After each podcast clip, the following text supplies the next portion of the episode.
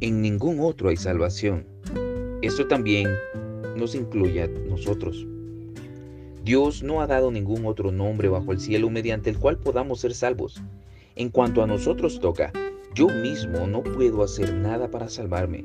De lo contrario, la gloria por la salvación recaería sobre el ser humano y no únicamente sobre Dios. Él es Dios celoso, que no comparte su gloria con nadie.